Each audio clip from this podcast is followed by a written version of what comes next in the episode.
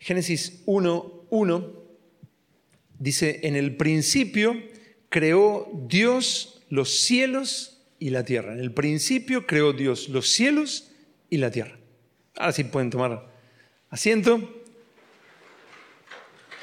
Conozco el caso de un, profesor de teología que, decía que si él tendría que llevar un versículo,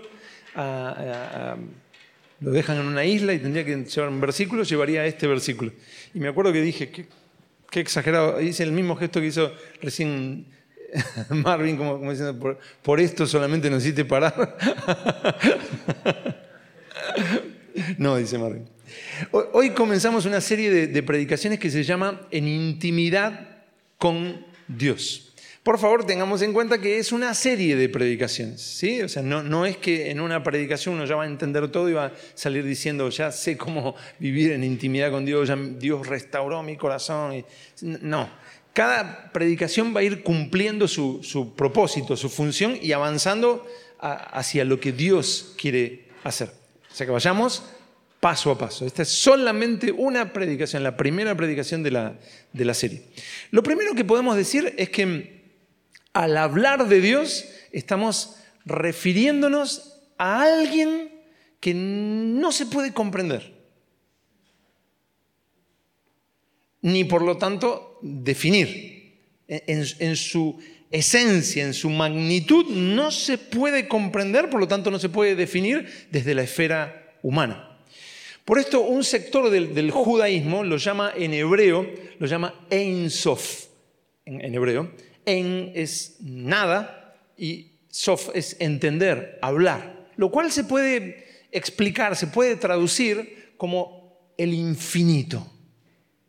Dios es el infinito, el que no tiene fin, no tiene límites, es el no ser. Un principio que permanece incomprensible a la inteligencia humana. Incomprensible a la inteligencia humana. El Salmo 147, verso 5 dice de Dios, su entendimiento es infinito. Su entendimiento es infinito. Dios es el ser incognoscible, no se puede conocer. Lo pueden ver eso en Isaías 40, 28. Lo indescifrable, lo ininvestigable. El Salmo 145, 3 dice, su grandeza es inescrutable. Él habita en la altura y la santidad, según Isaías 57, 15. Gregorio Nacianceno, teólogo de Constantinopla del siglo IV, dijo esto. Dios es la luz suprema, inalcanzable e inefable. No se puede comprender con la mente ni expresarse con palabras.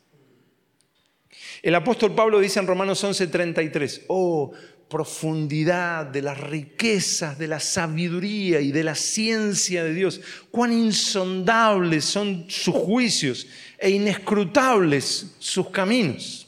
Y Dios le dice a Moisés, no podrás ver mi rostro, porque no me verá hombre y vivirá. o sea, Él es Dios que habita en luz inaccesible, a quien ninguno de los hombres ha visto ni puede ver. Primera de Timoteo 6, 16. Juan Crisóstomo en el siglo IV explicó sobre este último versículo que acabo de mencionar. Dice, Pablo se expresa así no para que te imagines a Dios en una casa y un lugar, cuando dice habita en luz inaccesible, sino para que comprendas mejor que Él es incomprensible lo que se llama inaccesible es lo que desde un primer momento no se puede buscar ni escrutar. Dios es el misterio de misterios. Por eso Job 36, 26 afirma, Dios es grande y nosotros no le conocemos. Con mucha razón, Agustín en el siglo IV dijo, si lo comprendieras, no sería Dios. Él es el Dios que nosotros jamás podríamos conocer por nosotros mismos. Existe, es muy fuera de nuestro alcance, muy fuera de nuestro conocimiento y por lo tanto de nuestra comprensión. ningún ser humano por sí mismo puede decir qué o quién es Dios y definirlo. No, Dios es, Dios eh, eh, es esto. Ninguno lo puede definir, hablar por sí mismo. Está fuera de nuestro alcance, absolutamente fuera de nuestro alcance. Díganme si no es una hermosa manera de comenzar una serie de predicaciones que habla de conocer a Dios y de tener intimidad con Dios. Lo que pasa es que la Biblia habla de que Dios quiso revelarse. Dios quiso revelarse a sí mismo al hombre. No es el hombre descubriendo que hay un Dios y luego pudiendo definirlo, sino que es Dios dándose a conocer al hombre. Pero cuidado, aún la, revelación del Dios infinito, aun cuando Dios se revela, ese Dios infinito se revela al hombre, el Dios que no tiene límite, el ilimitable, aún esa revelación es una revelación que Dios hace de sí mismo de una forma que el hombre la pueda entender. ¿Cómo se explica lo inexplicable? Eh, algo muy sencillo. Si nosotros pensamos en lo más loco que nos podamos imaginar, piensen en la cosa más extraña que uno dice, no, no, esto está fuera del alcance humano. ¿Qué sería lo más loco que uno puede imaginar? Eso que piensan en realidad es humano. Son cosas, lo que hicieron es mezclar cosas que conocemos. aunque tengan más imaginación que no sé quién, lo que pensaron es en cosas que ya conocemos. ¿Qué pasa con lo que no conocemos? Un ejemplo, la física cuántica, que vuelve locos a los científicos, no, lo pueden entender. ¿Por qué? Porque supera lo que conocían. Pero cuánto más cuando estamos hablando del ilimitable. No inimitable, ilimitable. No se puede limitar, no se puede comprender. Entonces, cuando Dios se da a conocer, se da a conocer de una manera que lo podamos comprender. Porque si no, no tendría ningún sentido. Dios se revela, se manifiesta al hombre de una manera concisa, resumida, inconmensurablemente simplificada, para que llegue hasta el alcance del ser humano. Cuando Dios se revela a sí mismo al hombre, no está dando a conocer todo lo que Él es, ni detallando todo lo que eh, eh, él, es, significa o todo lo que Él significa. Cuando Dios dice que es amor, cuando Dios dice que es bueno, cuando dice que es misericordioso, etcétera, etcétera, etcétera, está explicando a seres extremadamente limitados, con comprensión humana finita, pequeña, lo que trasciende por completo las posibilidades del hombre. Lo que Dios expresa de sí mismo está limitado infinitamente por lo que el ser humano puede llegar a comprender de eso mismo. Así en, los Salmos, por ejemplo, se habla de Dios como el león en, hebreo, el león, el altísimo. Wow, y uno dice, ¿medirá 5 metros? ¿50 metros? ¿50 mil metros? El león, el altísimo no, está hablando de lo, de lo alto que es, sino que Dios es superior, es trascendente, infinitamente más allá de nosotros, infinitamente más allá de nosotros. Así que, primero, estamos hablando de un Dios que es absolutamente imposible que nosotros podamos conocer por nosotros mismos, por lo tanto jamás podríamos comprender, jamás podríamos definir. Segundo, pero que Él ha decidido revelarse a nosotros. ¿Entienden? No lo podemos comprender, no lo podemos definir, no, no acceder a Él, pero Él ha decidido revelarse, darse a conocer a nosotros y no, no tendríamos ni idea de, Dios. Y tercero, aún así, revelándose a nosotros, lo que eh, eh, hace es revelarse a través de figuras de formas, expresiones que estén a nuestro alcance de comprensión humana, porque creó seres humanos finitos y para peor el ser humano en la caída de, Adán quedó absolutamente limitado. De esta manera lo que Dios expresa de sí mismo está limitado infinitamente por lo que el ser humano puede entender de eso. Dios es amor. ¿Cómo lo entendemos? Dios es misericordia. Bueno, vaya, si no, no genera discusiones en el mundo. Dios es misericordioso, Dios es bueno. ¿Qué entendemos por eso? Bueno, con todo esto tenemos una buena base para, para todo lo que va a venir en los próximos domingos. El gran drama está planteado. Lo primero que dije es que estamos hablando de un Dios que es absolutamente imposible que podamos conocer por nosotros mismos, por lo tanto jamás lo podríamos comprender, por lo tanto no lo podríamos definir. ¿No? Imaginen decir, mi Dios es... Eh, no tengo ni idea. Agradezcan que sé que hay algo, ¿no? ni, sabríamos que hay algo. Pablo lo describe como el, invisible, el invisible. Primera de Timoteo 1, 17.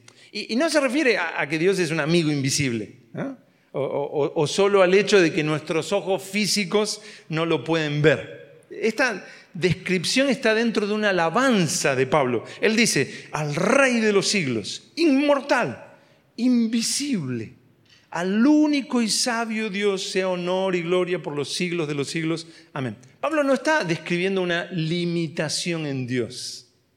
Porque a veces uno lo puede entender como una limitación.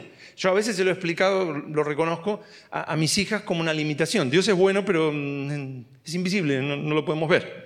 Es como si fuera una, una limitación, un defecto de este Dios. Es tan bueno, pero bueno, el detalle que tiene es que no se puede ver. Veo algunas sonrisas de ustedes como que han cometido el mismo error con sus hijos. Pablo está alabando a Dios. No está hablando de una limitación en Dios está alabando a Dios y está resaltando que Él es el invisible, el Dios que nos trasciende por completo, quien es infinitamente más allá de lo que nosotros podemos comprender, de lo que podemos percibir, de lo que podemos experimentar, de lo que podemos conocer, definir, describir. Pablo está hablando del incognoscible y por lo tanto el indefinible. Pero al comenzar la Biblia, lo, más fascinante y sorprendente que haya sucedido jamás, el incognoscible, lo encontramos en el primer versículo. Sucede en el principio de la Biblia lo más sorprendente que pueda existir. Él, el incognoscible, se da a conocer. Eso es lo que leímos en el primer versículo. Miren de vuelta en Génesis 1.1. Dice, en el principio creó Dios los cielos y la tierra. Son siete palabras en, hebreo. En el principio. ¿En, qué principio? ¿A, qué principio se está refiriendo Génesis 1.1? Bueno, en el principio de los cielos y la tierra, este es el principio plasmado en acciones concretas de la relación entre Dios y el hombre. Y este es el principio de la revelación que Dios da de sí mismo. Es el principio cuando el incognoscible se da a conocer al hombre. Y sabemos que al darse a conocer al hombre también se da a conocer a los ángeles, se revela a los ángeles, lo pueden ver en Isaías 6.3 y en Efesios 3.10, por ejemplo. Y en ese principio creó Dios los cielos y la tierra. Dios no comienza su libro con este versículo solo para que sepamos que hay un creador. Dios es tan bueno que nos dice, no, este, tranquilo, yo lo creé todo. No es solo por eso. Tampoco la intención de Dios es decirnos cómo lo creó todo. Para que nosotros tengamos pasajes para poder discutir con otros que no tienen nuestra misma percepción de cómo Dios lo creó todo. Dios no nos dio, no, yo, sé que hay hasta amigos que, se dedican a eso, pero, pero Dios no nos dio eh, eh, el principio de Génesis para decirnos cómo Dios creó todo. ¿Por qué? Porque está claro que el, relato de, de, Génesis 1 es un relato parcial, es un relato verdadero, pero es parcial. No nos enteramos hasta el final de la Biblia quién era la serpiente. Recién en, Apocalipsis 12 sabemos que, ah, es Satanás. Es un relato parcial, parcial. ¿Por qué? Porque la intención no es explicarnos cómo Dios lo creó todo. después entramos en miles de discusiones, pero la intención del autor no era, pues no se hubiera hecho una declaración más exhaustiva. Dios hace su libro como una historia que tiene un principio, un desarrollo y una meta final, lo cual eh, vemos claramente en Apocalipsis. La Biblia plasma, despliega la revelación de Dios hacia el hombre. Comienza a revelarse, a darse a conocer a sí mismo. En el principio que crea los cielos y la tierra. Y luego desarrolla toda su revelación en la historia humana y lleva al hombre a la plenitud de esa revelación. Y en la plenitud de esa revelación, Dios comienza revelándose, desarrolla la historia humana, se, da a sí mismo, se revela a sí mismo y termina en el final diciendo, verán mi rostro. Apocalipsis 22, 4. Otra vez, Dios está usando una expresión humana para resumir de forma entendible para el ser humano que Él les dará a conocer su más profunda intimidad. Verán mi rostro. Dios le dijo a Moisés, no podrás ver mi rostro, porque no me verá hombre y vivirá. Éxodo 33, 20. Pero al final de su libro, en la plenitud de su revelación al hombre, se nos promete, verán mi rostro, verán lo más íntimo mío. En el principio, ¿qué hizo? ¿Qué sucede en el principio? Creó. En hebreo la palabra es bará, bará. Es una palabra que solamente puede usarse con Dios. No es una palabra que nosotros podamos usar. Solo Dios puede usar bará. Porque bará es la creación de la esencia misma de la cosa. Es crear de la nada, ex nihilo, habrán eh, escuchado esa expresión. Es de la nada, no existe y aparece, es creado, vará. Nosotros qué hacemos? Agarramos de otras cosas y formamos, pero solo Dios puede vará, crea de la nada. Dios, sin necesitar de nada, crea.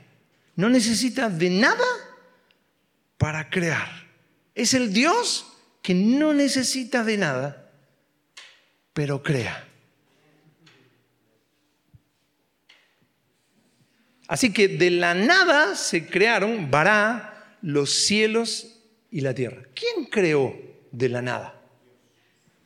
El versículo en hebreo dice que fue Elohim. Elohim.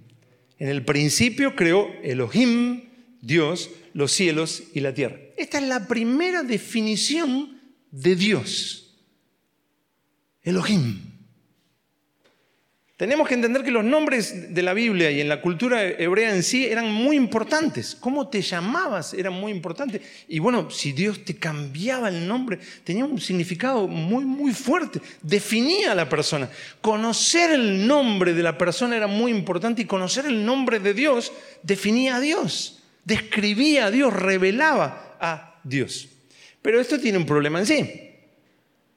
Dijimos que Dios es ilimitable, imposible de definir en la comprensión humana, por lo que en el mismo momento que Dios está revelándose al hombre, empieza a utilizar definiciones completamente parciales, limitadas, a la altura de la comprensión humana. ¿Entienden? Si yo digo, esta mesa, eh, esta es una mesa de cuatro patas, no es una silla, no es un perro, no es un gato, no es un auto, ya empiezo a limitar esa cosa.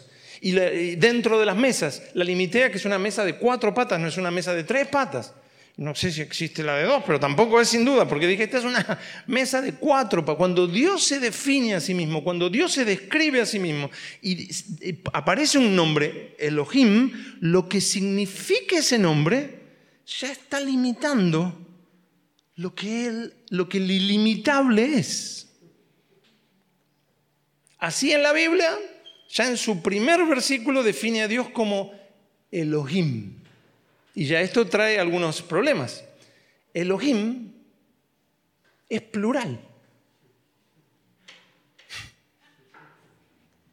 ¿Qué significa? Eh, ¿Crearon dioses? ¿Los dioses crearon? Deuteronomio 6.4 dice claramente que Dios es uno solo, uno solo. ¿Por qué usa plural? En hebreo, él, por ejemplo, a ver, ¿quién se llama con él? Miguel, Daniel, Rafael. Micael. Tiene él porque él es Dios. Dios es mi justicia, Dios es mi salvador, Dios es bueno, Dios es juez, Dios. O él es Dios y significa poderoso, fuerte, fortaleza, como por ejemplo en Éxodo 34, 6. Pero acá se usa un singular. Creó. Y luego un plural, Elohim. Es como nosotros creó. Por ejemplo, si anoche nosotros creó la mesa. O sea, creó es singular, pero Elohim es plural. Rarísimo. Al igual que en el Salmo 7.9, que usa el plural Elohim y luego el singular Sadik, justo. Plural para Elohim y luego un singular, justo. No dice justos. Dios en este primer versículo de la Biblia se está presentando en este plural, Elohim, como el poder sobre todos los poderes. El Dios sobre todos los dioses. El Dios de dioses, dice el Salmo 51. Rey grande sobre todos los dioses. Salmo 95, 3. Él es la plenitud de poder. El amo sobre todos los poderes, en quien están concentrados todos los poderes de la eternidad y la infinitud. Todo lo que los paganos consideraban dioses está bajo la autoridad de Él. No hay otro Dios fuera de Él y todos los poderes cumplen su propósito final. Ese es el sentido de ese plural al lado de un singular. Es el poder supremo creó. Así que Elohim, Dios en quien están reunidos todos los poderes existentes, crea de la nada. Bará no necesita de nada y no necesita de nada para hacer lo que quiere hacer. Él trae a la, existencia lo que quiere hacer. No necesita de nada, no necesita de ti, no necesita de mí, no necesita de la tierra, no necesita de los ángeles. El que no necesita de nada, trae a la existencia. Ahora, ¿por qué quiere traer a la existencia al hombre y a su hábitat? Alguno dirá, eso me pregunto yo, ¿por qué me creó? ¿Por qué existo? Me quiero morir. ¿Para qué crea al hombre? ¿Para qué crea al hombre y al, hábitat del hombre? ¿Para qué? ¿Para qué complicar su vida con nosotros? Viene Jesús entre nosotros y cuenta Lucas 19, versículos 41 y 42, que él se paró frente a Jerusalén y lloró de dolor diciendo, oh, si también tú conocieses a lo menos en este tu día lo que es para tu paz. Lloró Jesús frente a Jerusalén por la rebelión de la gente. Por esto uno humanamente pensaría, ¿por qué este Dios quiere traer a la existencia al hombre? ¿Para qué? ¿Para qué? ¿Para qué complicar su vida con nosotros? Estoy hablando hiperhumanamente, ¿no? ¿Para qué Dios, este Dios, complicar su vida con nosotros? Tú me dirás, no, no, Él lo hace todo sin... Yo veo a Jesús llorando. Pero no es que lo veo yo porque lo vi en la visión, lo acabo de, mencionar el pasaje. Jesús es la imagen del Dios invisible. Está reflejando el corazón de Dios. Es el Dios que todo lo puede, pero a la vez tiene el corazón quebrantado frente al dolor, que llora ante, ante eh, la muerte de Lázaro. Tú miras, llora por esto, llora por lo otro, llora. ¿Para qué complicarse la vida con nosotros? ¿Para qué luchar por nosotros constantemente? ¿Para qué ser paciente cada día con nosotros? Tener misericordia ante nuestras rebeliones insistir con nosotros una y otra y otra vez. ¿Para qué escuchar nuestras oraciones? Tú no escucharías mis oraciones dos minutos y yo no escucharía la tuya. ¿Para qué venir Jesús a sufrir 33 años entre nosotros, después dar la vida en la cruz y luego ir al lugar de los muertos? ¿Para qué? ¿Por qué este Dios, Elohim, en quien están reunidos todos los poderes existentes, que crea de la nada, vará, que no necesita de nada para hacer lo que quiere hacer, ¿para qué trae a la existencia al hombre? ¿Por qué quiso crearnos y darse a conocer a nosotros? Esto es un dilema para mí de décadas. Tal vez tú lo escuchas así como, eh, qué cosas raras se pregunta este hombre.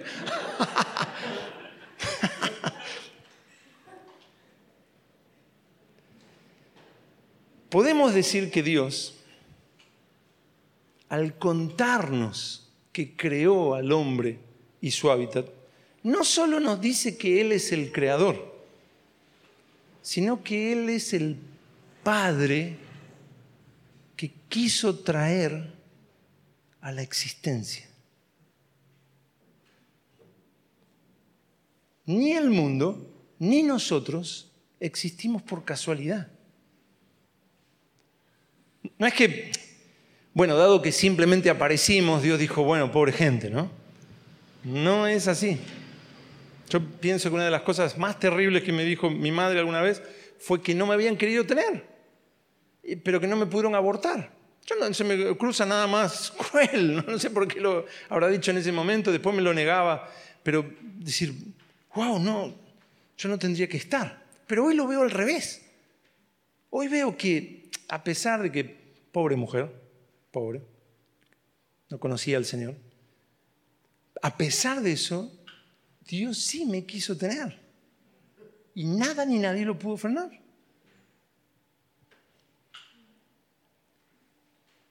Este Dios en quien están reunidos todos los poderes existentes decidió ser un Padre que trae a la existencia. Una de las raíces de, esa palabra Padre es origen, fuente, principio. Hace poco vi una mujer que esta mujer, bueno, un poco con el corazón endurecido, decía, un poco mucho con el corazón endurecido, ella decía, yo no quiero tener hijos, no, no quiero tener hijos ni nunca voy a tener hijos, porque el tener hijos absorbe la vida de la madre. El tener hijos eh, ocupa tiempo, ocupa preocupación, vuelve vulnerable a, la madre o al, padre. Los que somos padres lo, sabemos. ¿no? Eh, no está Cande, pero, pero se le mancha la uña. Y dicen, oh, Luis, ¿no orarías por, por Juanpi? O sea, eso con un cosito se le va. Nos vuelve vulnerables el tener hijos. Esta mujer decía, yo no quiero tener hijos porque el hijo, los hijos hacen sufrir. O, no, algunas tienen experiencia sobre el tema, teniendo varios hijos. Los hijos traen más y más y más y más trabajo. ¿Y saben qué? Tienen razón. Tienen razón. No vamos a negar que traen más trabajo, nos vuelven, nos vuelven vulnerables, nos hacen sufrir, nos cuesta y nos cuesta y nos cuesta. Es pura, pura verdad. Y no solo es pura verdad para la madre, también para el padre. Ustedes dirán, no, pero no, que en el parto, no sé qué, lo que quieran, pero todos nos volvemos más vulnerables. A todos, esta mujer decía, es como que te absorbe la creatividad, te absorbe, no sé qué. bueno, para los padres también. Entonces, ¿por qué alguien querría la paternidad? ¿Por qué alguien querría ser padre? incluso el, que reincide, ¿no? O sea, nosotros tuvimos, eh, después, de, después de 11 años tuvimos, ¿por qué uno reincidiría? ¿Por qué alguien querría traer a la existencia a un niño que absorbe la vida de los padres, les ocupa tiempo, les ocupa preocupación, los vuelve vulnerables, les hace sufrir, les saca la energía, decía, para otros proyectos, les trae más y más y más y más trabajo? ¿Para qué? La respuesta es, hay algo en el corazón de los padres. Hay algo en el corazón de los padres. Es un amor que no podemos explicar, pero que es preciosísimo. Amamos a nuestros hijos antes de traerlos a la existencia. Amamos a nuestros hijos antes de gestarlos. ¿No? Lo, típico que uno va y le canta canciones y después el, niño tiene dos meses y el padre habla y dice, ah, me miró, me miró, porque claro, se acuerda de cuando yo le hablaba en la panza y le cantaba. Amamos a nuestros hijos cuando están en el vientre, que no los vimos, no sabemos si, es una, esa cosa rara que cuando salen con la cara toda hinchada o si, sale parecido a Brad Pitt. ¿no? no los vimos, pero ya lo, lo soñamos. Amamos a nuestros hijos apasionadamente cuando los vemos nacer. Yo vi a Zoe nacer y ya la, la, amé como no, no, puedo explicar. El padre se emociona al recordar el parto. Aunque todavía no hicieron ni bien ni mal, pero ya los amamos. Ya los amamos. Amamos a nuestros hijos cuando son niños que todo lo que hacen está mal hecho. No vamos a decir que hacen unas obras de arte con cuatro o cinco años. Trae un dibujito y es una cosa que si uno lo mide, está mal hecho. No, es horrible. está incompleto, está defectuoso, sin desarrollo, sin formación, sin ejercicio. Pero luego lo van a ir mejorando. Son niños. ¿eh? No me miren con esa cara, son niños. ¿Qué le va a pedir una obra de arte? Un, Picasso. Tiene cuatro años.